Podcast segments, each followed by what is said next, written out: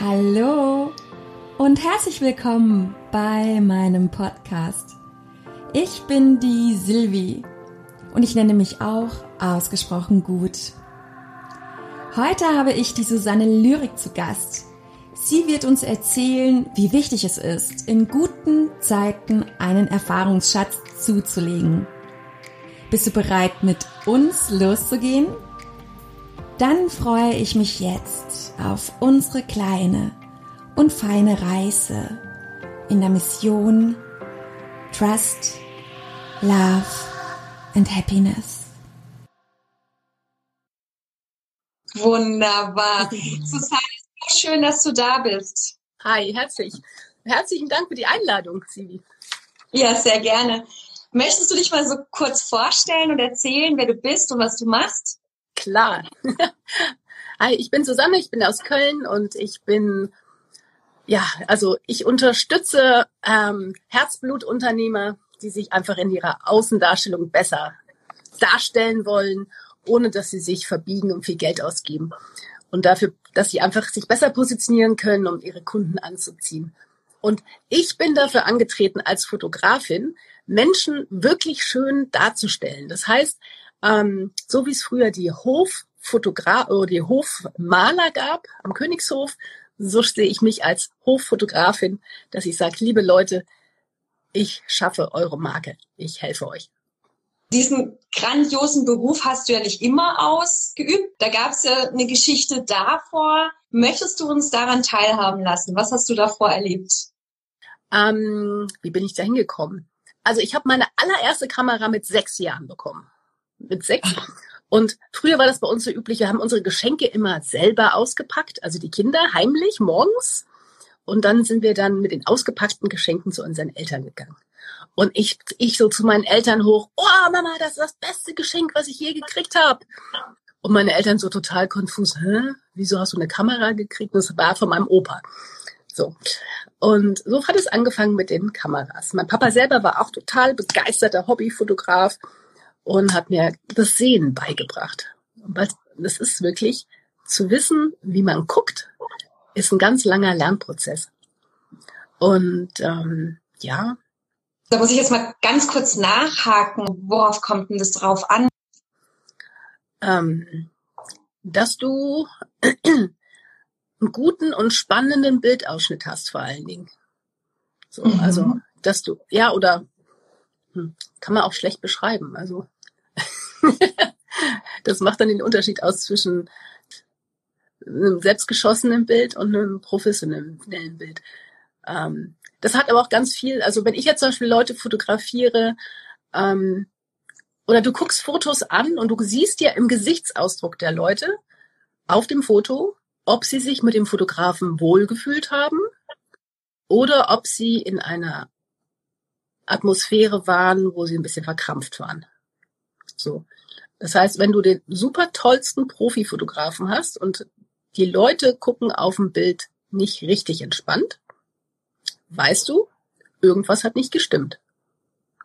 Und ähm, ich habe, ja, also vielleicht muss ich noch ein bisschen ausholen. Also ich habe eigentlich nach, dem, ähm, nach der Schule hab, wollte ich erst Enthüllungsjournalist werden. Das war so meine Idee. Ich werde Enthüllungsjournalist. Und dann habe ich gedacht, super, ich war früher so als Redakteurin für die Lokalzeitung unterwegs. Und dann habe ich gesagt, gut, dann studiere ich jetzt Volkswirtschaft mit Politik und dann enthülle ich die Welt. Und das hat nicht funktioniert. Ich habe dann irgendwie mein erstes Praktikum bei Wieso gemacht und ähm, da war dann ich, da ist mir ganz schnell bewusst geworden, so richtig freier Journalismus in Deutschland ist schwierig. Ähm, wir hatten irgendeinen Beitrag gemacht, war noch nicht mal von mir, sondern von einem anderen Praktikanten, der war so ein bisschen kontra Kirche und dann kam von oben, äh, die nächsten beiden Beiträge werden bitte besonders deutlich pro Kirche. So. Und dann habe ich mir gedacht, okay, also freier Journalismus ist ähm, nicht so leicht. Dann wende ich mich doch dem Kommerz zu. Und dann bin ich, als ich nach Köln gezogen bin, ähm, habe ich dann für RTL oder beziehungsweise ich habe für die Ulla Kock am Brink, das war ähm, eine Moderatorin damals, und die hatte die erste Power-Sendung, die 100.000 Mark Show hieß es damals. Das war so eine Gaming-Show, wo ich dann die Kandidaten für ausgesucht habe. Ja, Und das hat eine ganze Weile, ähm, hat mir das Spaß gemacht. Das habe ich, glaube ich, so zwei Jahre gemacht, während des Studiums. Und danach habe ich gesagt, okay, jetzt geht's in die freie Wirtschaft und ich werde jetzt in den Telekommunikationsbereich einsteigen. So, damals ging es alles so los, so richtig mit Internet und Mobilfunk und die ganzen Sachen, die dann so gerade hochkamen. Erinnerst du dich noch daran, warum du das wolltest? Warum ich diesen äh, Beruf ausüben wolltest?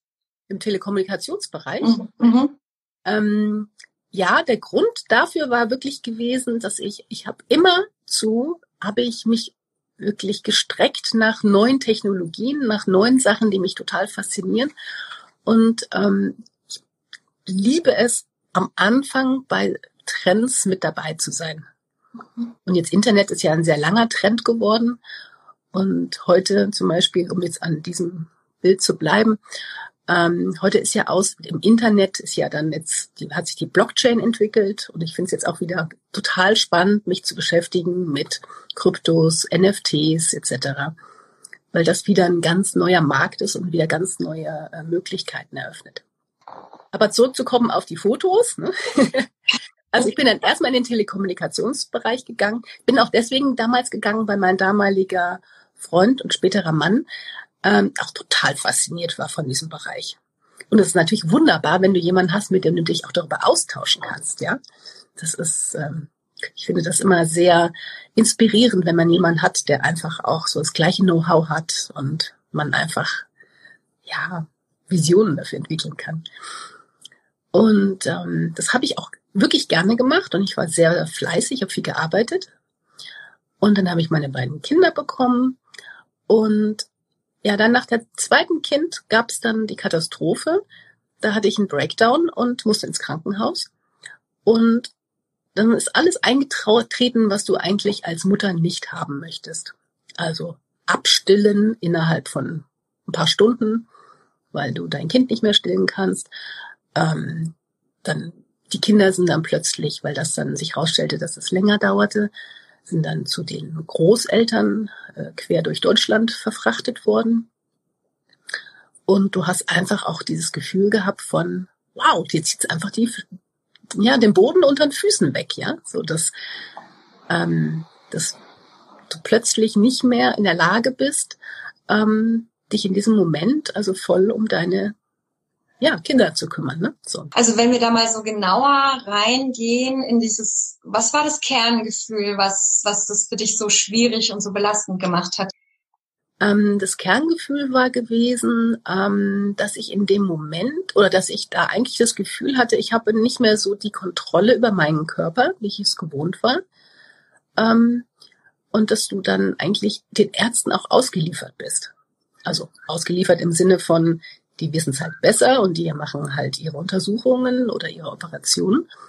Und ähm, du kannst halt wirklich dich nur noch hingeben, sozusagen, der Situation. Mhm. Mhm. Und ähm, hätte so im Vorfeld zu unserem Gespräch, hatte ich mal so überlegt und mir ist wirklich eingefallen, ich habe während dieser Zeit habe ich ganz, ganz viele Fotos, viele Fotos von meinen Kindern und meiner Familie mir an die Wand im Krankenhaus geklebt. Und das war wirklich wie so eine riesen Collage gewesen.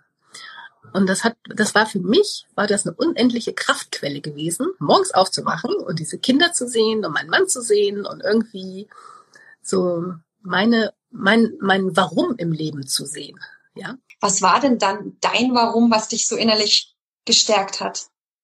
Also für mich war, also in diesem Moment war, ähm, ich hatte ja das neue Baby, das war ja erst zwölf Wochen alt und ich wollte unbedingt wieder nach Hause, um dieses Kind, ja, groß werden zu sehen, ja. Also, weil, ähm, wenn du dir überlegst, du machst so eine Familienplanung und sagst ja, okay, wir werden wahrscheinlich zwei Kinder haben und dann kommt ein zweites Kind und du hast dich schon auf alles gefreut, ja.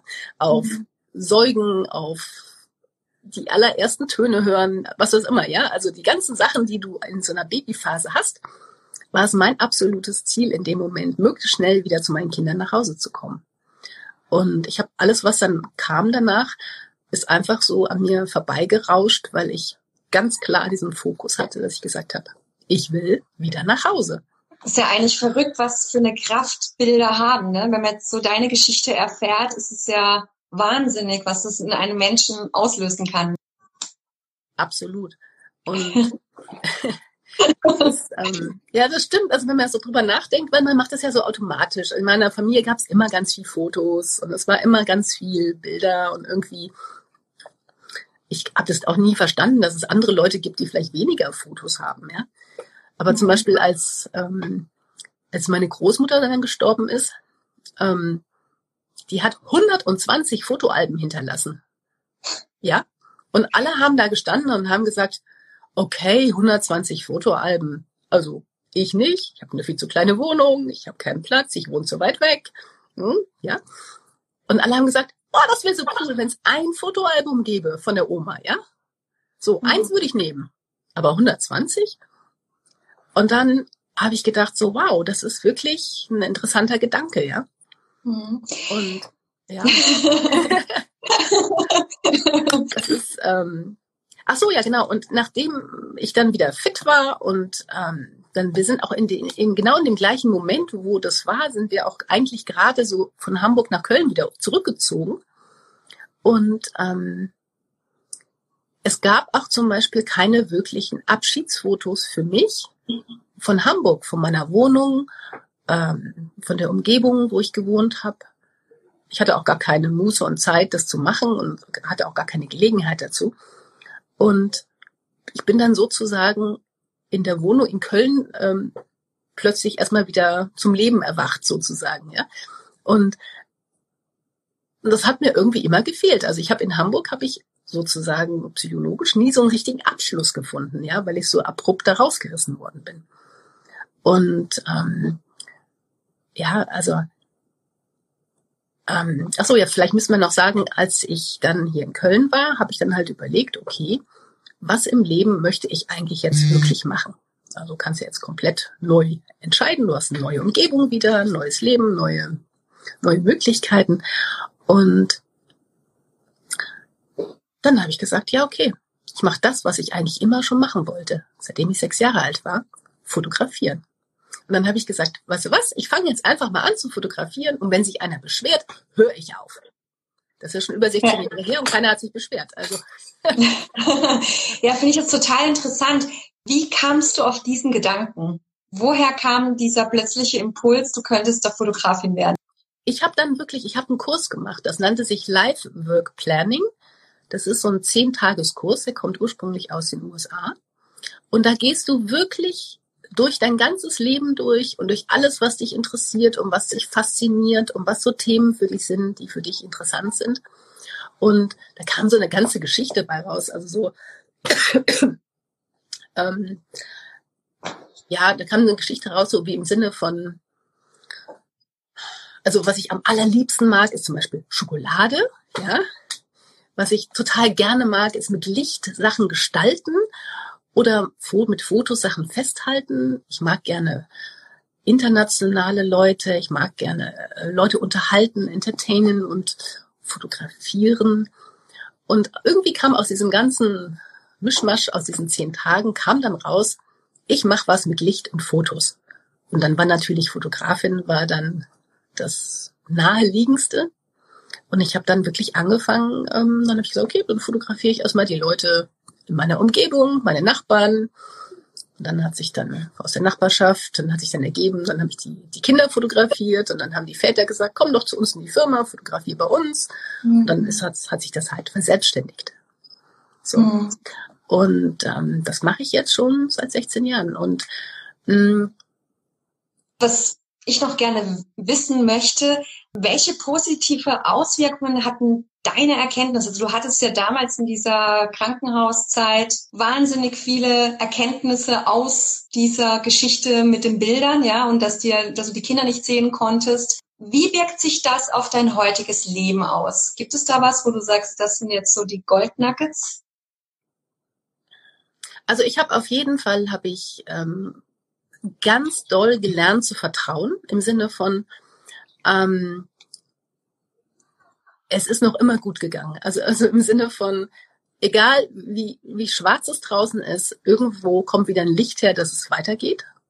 das habe ich wirklich für mich mitgenommen. Einfach dieses komplette Urvertrauen, dass sogar, ich meine, als Mutter denkst du ja, deine Kinder sind ohne dich komplett verloren, ja. Und plötzlich erlebst du, dass deine Kinder auch ohne dich irgendwo in einer ganz anderen Stadt im Kindergarten plötzlich angemeldet werden oder eine Tagesmutter kriegen oder irgendwas plötzlich mit denen passiert und du siehst, hey, das funktioniert auch, ja. Also so dieses, ähm, es hat auch bestimmt gemacht, dass ich auf keinen Fall eine Helikoptermutter geworden bin ähm, und dass ich wirklich auch meinen Kindern viel Freiraum geben kann, weil ich einfach erlebt habe, ähm, dass sie auch, ja, dass einfach auch andere Kräfte da sind, ähm, in der Gesellschaft zu unterstützen, zu helfen und auch, dass man wirklich da loslassen kann und es auch auf das Vertrauen haben kann. Und ähm, ja, was sonst? Ja, in Bezug auf Fotos zum Beispiel ähm, habe ich jetzt ähm, für mich ähm, noch ein neues Produkt entwickelt, dass ich halt gesagt habe, ich möchte wirklich Menschen, die ähm, so wie meine Oma zum Beispiel, die ist ja dann aus ihrem Haus, ist ja dann, okay, sie, also meine Oma, also die Story muss ich ja noch erzählen. Wir haben noch Zeit. also meine Oma ist mit 90, hatte sie sich die Hüfte gebrochen und ist ins Altersheim gekommen danach für drei Monate. So. Nur so zur Regeneration und damit einer auf sie aufpasst, so. Und meine Oma wollte eigentlich nie ins Heim. Und die ist dann mit nach den drei Monaten ist sie wieder ausgezogen und hat gesagt, nee, mir sind die Leute hier zu alt. Sie war mit Abstand die Älteste, ja. Aber ihr waren die Leute in diesem Heim zu alt und sie wollte wieder nach Hause. Und sie hat dann auch noch neun Jahre zu Hause gelebt, ähm, bis sie dann gestorben ist.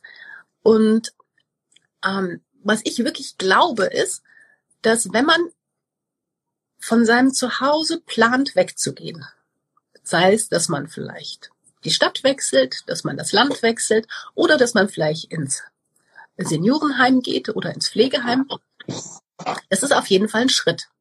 Weil bei dir zu Hause, also bei sich zu Hause hat man einfach alles. Da hat man seine Lieblingsecke, seinen Lieblingsblickwinkel, sein Lieblingseichhörnchen, sein, sein Lieblingssessel, die Lieblingsnachbarn, was auch immer. Man hat all die Sachen, mit denen man vertraut ist und die einem das Gefühl von Zuhause und Familie geben. Ja, selbst wenn man Single ist, dann hat man trotzdem dann auch seine Bekannten oder die Nachbarn, ja.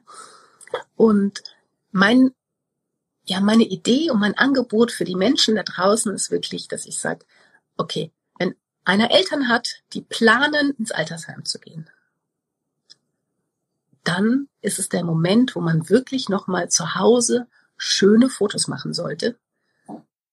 Mit dem Zuhause und mit den Personen. Also man kann natürlich auch oder, oder macht sie einfach selber, Leute. Macht selbst die Fotos von eurer Familie, wie sie im Sessel sitzen, wie sie sonst wie sind. Führt die Interviews mit den Leuten, damit ihr rausfindet, was ihre wirklichen Geschichten sind. Und wenn ihr das alles zusammenfassen könnt, dann habt ihr so eine Art Lebensbuch.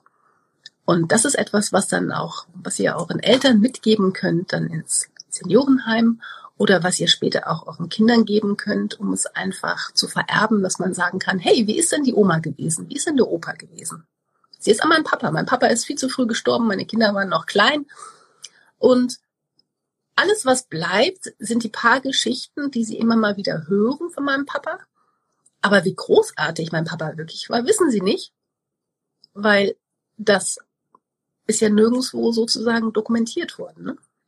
Und wenn man so selber seine Geschichte schreibt, wenn man wirklich sagt so, jetzt ist der Moment, wo ich einfach richtig gut drauf bin, wo ich richtig in meiner Kraft bin und jetzt schreibe ich meine Geschichte auf und dokumentiere es mit ein paar Fotos. Ja, dann kann man auch von da aus, dann ist es eigentlich ähm, auch so eine Art ähm, Dokument, von dem man aus wieder seinen, seine nächsten 10, 20, 30 Jahre machen kann. Man kann sich einfach, wenn man einmal so ein bisschen zusammenfasst, was man bisher gemacht hat, findet man auch wieder ganz viele Sachen, die man noch machen möchte. Oder wen man noch mal anrufen möchte, wen man noch mal treffen möchte, wo man noch mal hinfahren möchte, was man noch erleben möchte. Und, und wem man vielleicht besonders dankbar ist und kommt dann auch wieder in den Beziehungen wieder tiefer, dass man sagt, ach, der Theodor, den wollte ich mal anrufen, der hat doch damals so gut irgendwie. Und ich glaube, dass das, wenn man ab und zu mal so eine Lebensumsicht macht, dass das richtig ähm, wahnsinnig wertvoll ist für die Leute mhm. und für einen selbst.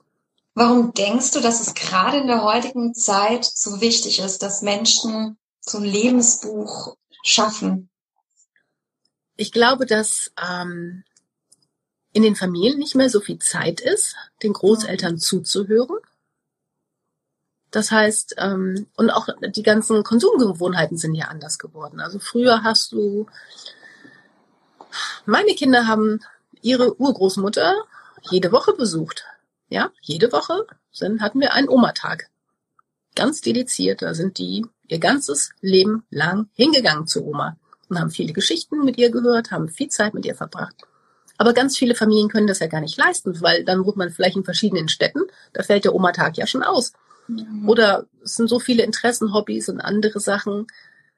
Oder die Eltern haben nicht die, das ist ja auch manchmal so, wenn du als Mutter nicht die Verpflichtung fühlst, ähm, dass deine Kinder regelmäßig zu den Verwandten gehen, ähm, dann gehen die vielleicht auch nicht, weil du es nicht besonders supportest oder forcierst, sage ich mal. Ne? Mhm.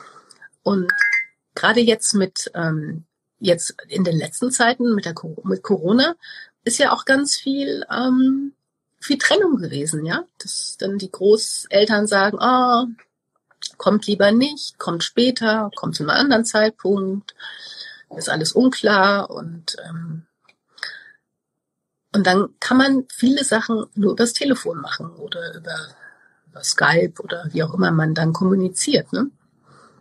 Und ähm, ich glaube, ich fände es total schön, wenn die Leute einfach dann auch ihre Gespräche noch ein bisschen ausdehnen würden. Also, dass man nicht nur sagt, so, wie ist bei euch das Wetter, was hast du heute gegessen und was machst du heute, sondern dass man sich auch ganz bewusst so eine Art Kalender macht, wo man sagt, ähm, heute stelle ich der Oma mal die und die Frage. So, mhm. und das dann, dass wenn man das dann über ein paar Jahre macht, dann bekommt man auch ganz viele Infos raus, die man dann wertvoll für sich sammeln kann. Wie so ein Eichhörnchen für die schlechten Zeiten. So schön. Also wenn du das alles so auf eine Botschaft zusammenbringen wolltest oder könntest, was wäre die Message, die du über dein Sein, aber auch über dein Wirken, über deine Arbeit nach außen bringen möchtest? Ähm, die gesamte Message, wow. Ähm, also mir ist gerade so eingefallen, we are family. Also das ist wirklich, ich glaube, dass die gesamte Menschheit miteinander verbunden ist. Und das muss doch nicht mal die leibliche Familie sein, sondern wenn wir Menschen treffen, mit denen wir uns auf einer guten Ebene verbunden fühlen, das ist auch echte Familie. Und ähm, und ich glaube auch, was ich, also was ich aus tiefstem Herzen glaube, ist, dass jeder so wie er ist, perfekt und wunderschön ist. Also und jeder hat eine Geschichte zu erzählen die so wertvoll ist, dass sie auch erzählt werden sollte. Denn wenn du deine Geschichte aufschreibst und dann deine Enkel irgendwann mal sagen, hm, wie war denn die Oma Silvi gewesen, ja? ja?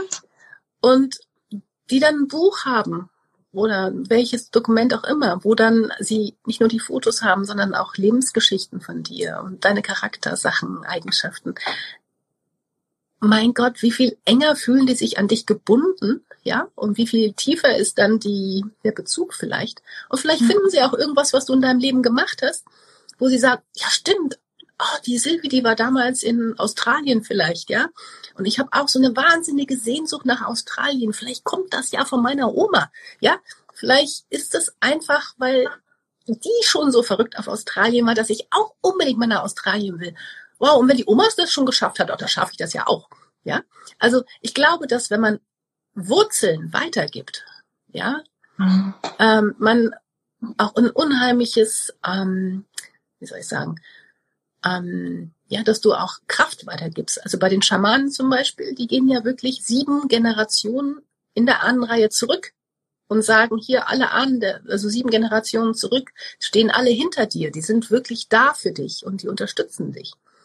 Und wenn wir nur für zwei, drei Generationen da sind sozusagen und unsere Geschichten schenken und damit unsere zukünftigen Generationen diese Geschichten für ihre Wurzeln nutzen können.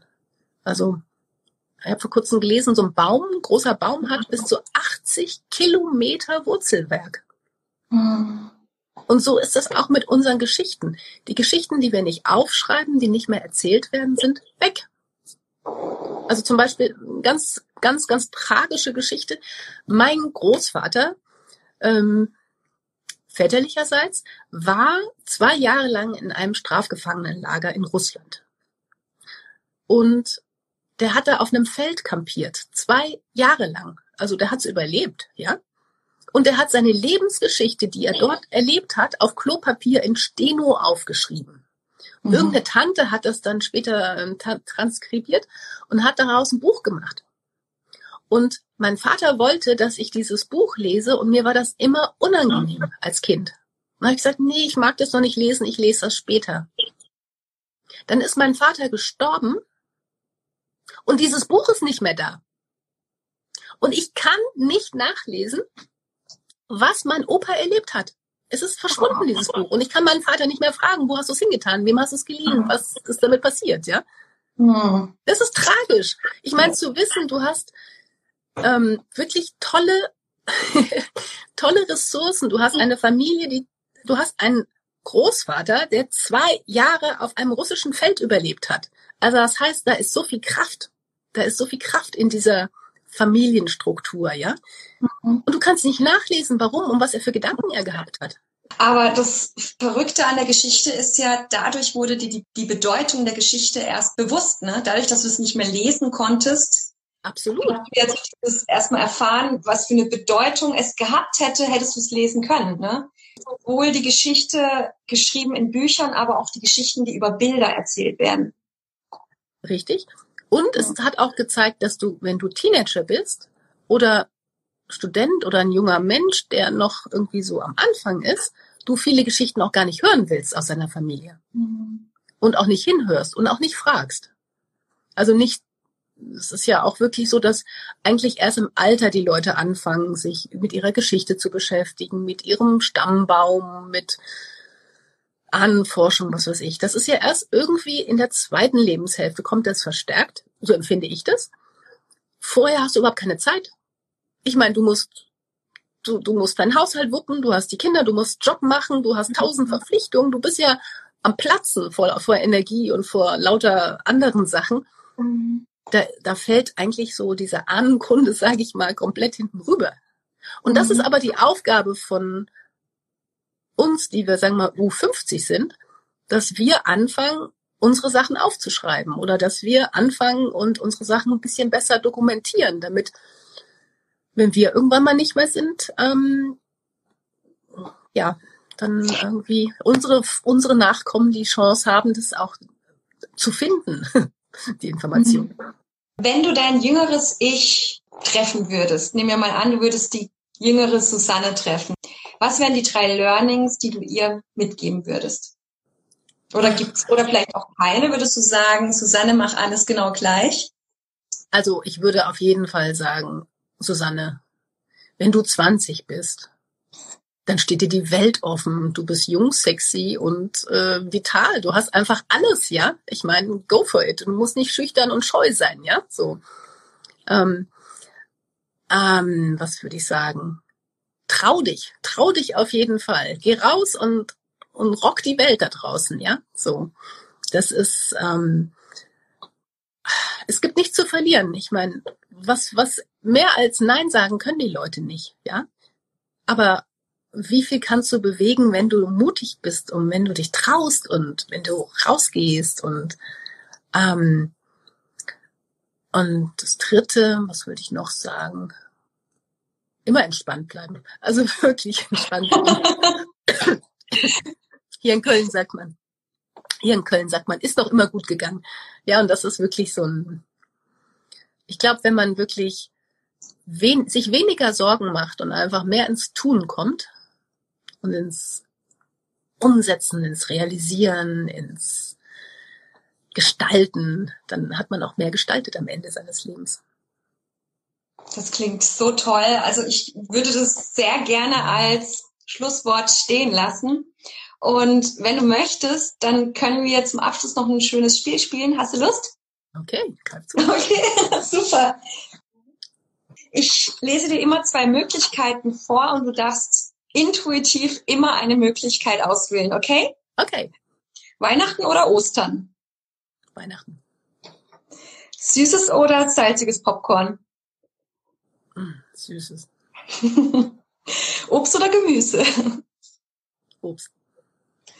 Chaotisch oder ordentlich? Chaotisch. McDonald's oder Burger King? Burger King. Film oder Serie? Film. Brille oder Kontaktlinsen? Ähm, Brille. Liebe Susanne, ich bedanke mich herzlich bei dir, dass du heute bei mir zu Gast warst und für deine wirklich wunderbaren Geschichten, die du mit uns geteilt hast. In diesem Sinne wünsche ich euch auf jeden Fall einen wunderschönen Tag und liebe Susanne, bis bald. Bis ganz bald, Silvi.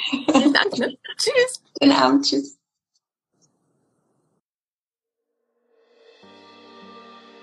So schön, dass du bis am Ende dabei warst. Vielleicht hast du eigene Erfahrungen gemacht oder du hast Tipps, die anderen helfen könnten. Dann möchte ich dich dazu anregen, das mit der Welt zu teilen.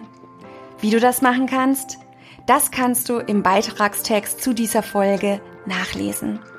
Und ich freue mich, wenn du das nächste Mal wieder dabei bist. Deine Silvi.